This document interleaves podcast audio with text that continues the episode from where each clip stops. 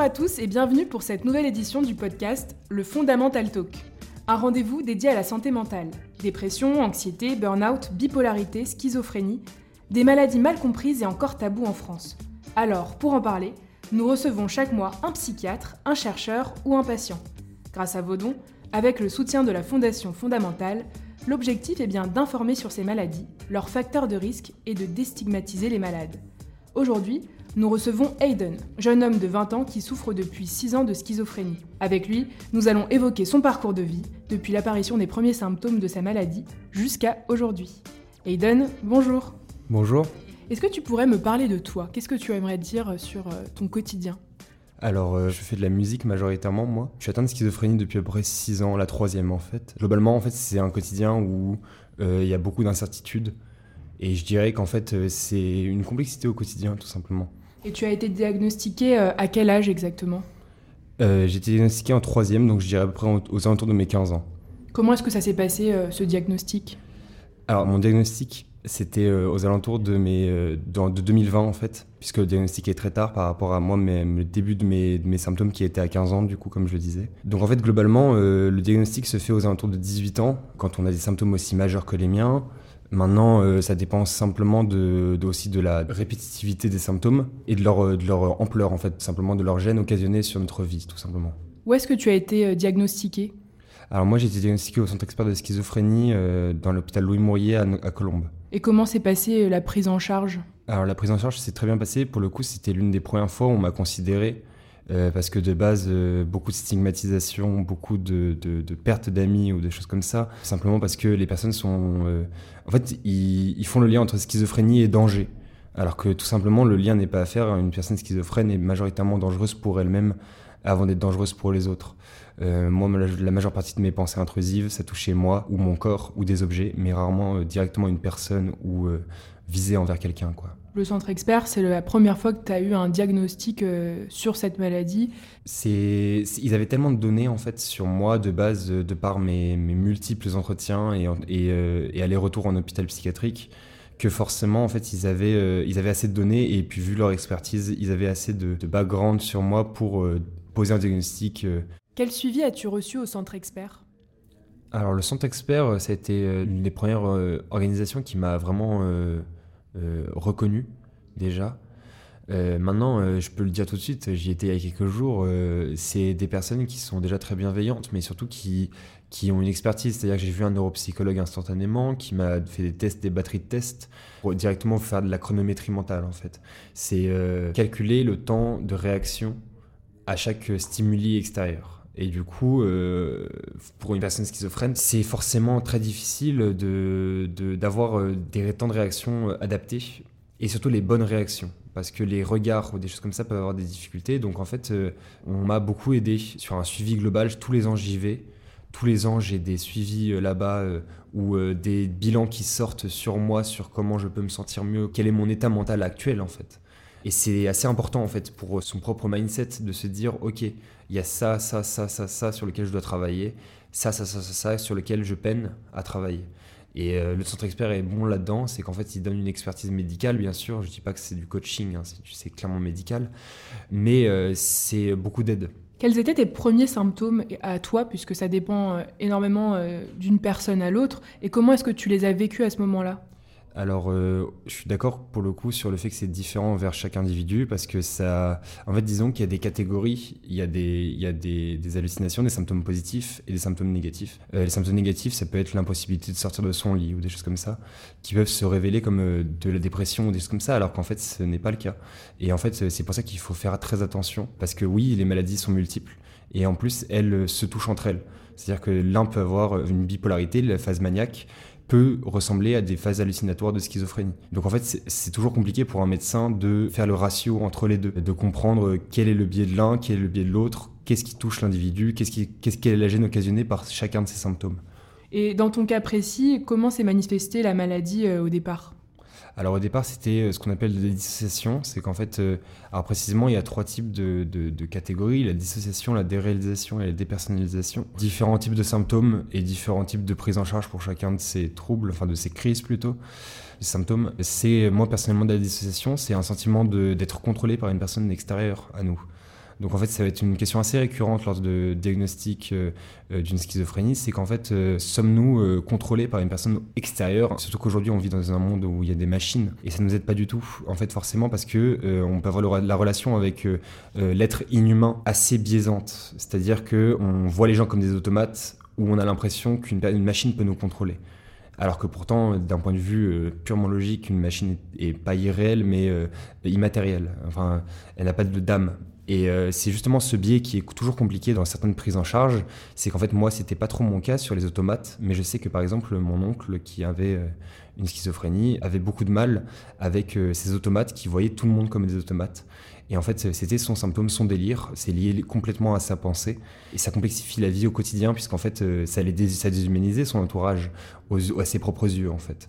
Et ça devient compliqué euh, forcément de se contrôler, de s'équilibrer lorsqu'on se pose des questions sur l'extérieur. Alors moi, en l'occurrence, c'était des visions, aussi beaucoup d'hallucinations visuelles, euh, des, déformations d'environnement ou euh, des individus qui m'apparaissaient. Et du coup, beaucoup de beaucoup d'hallucinations aussi auditives, des voix, des nombres, beaucoup, parce que je suis scientifique, donc forcément, a un lien directement avec nos pensées. C'est ça que je veux dire.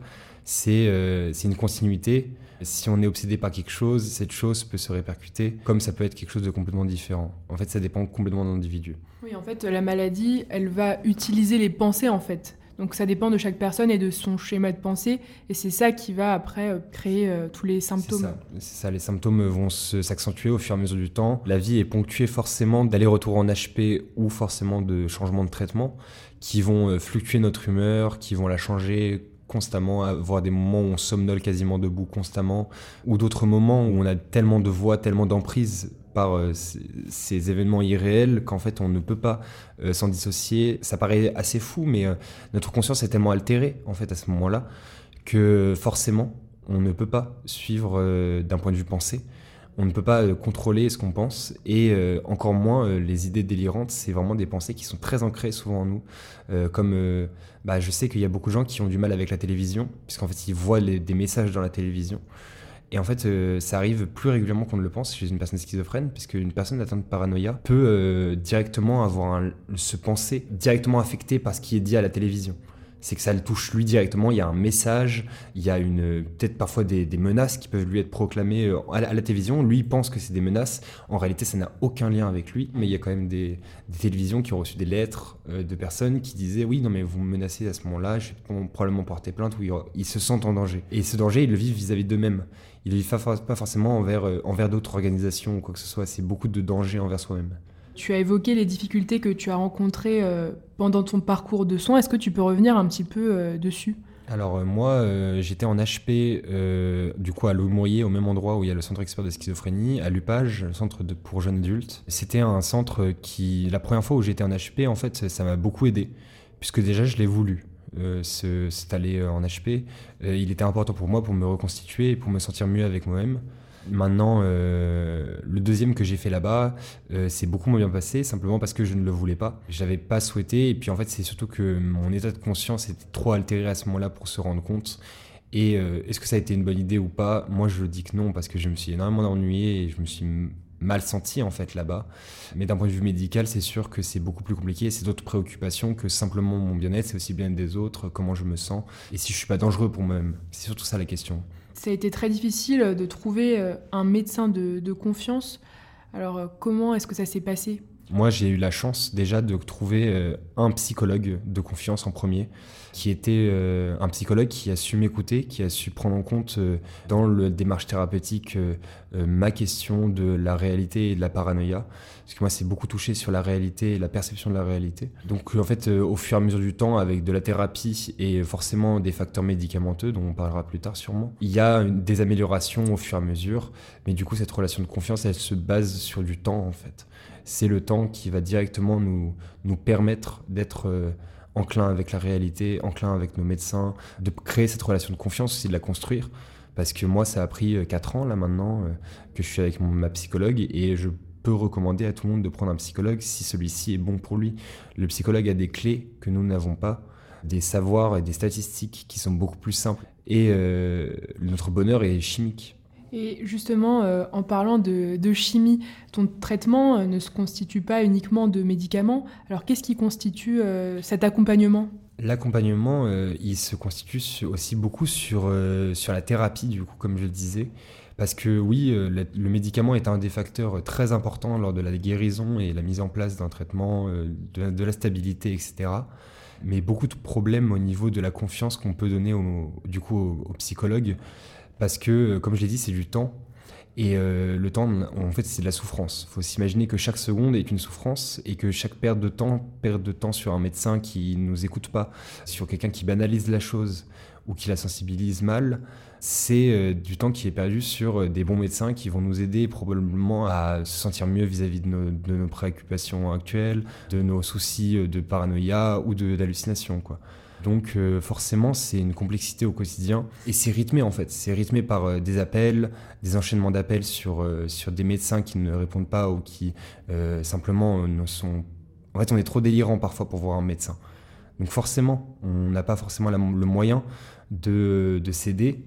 Et en même temps, on est seul. Donc moi, j'ai eu la chance d'avoir ma famille qui m'a beaucoup, beaucoup soutenu à ce moment-là. Et ma mère qui a fait pro-famille, qui a en gros une formation qui permet euh, de sensibiliser les proches de personnes atteintes de schizophrénie, de les aider euh, sur la communication avec eux, etc.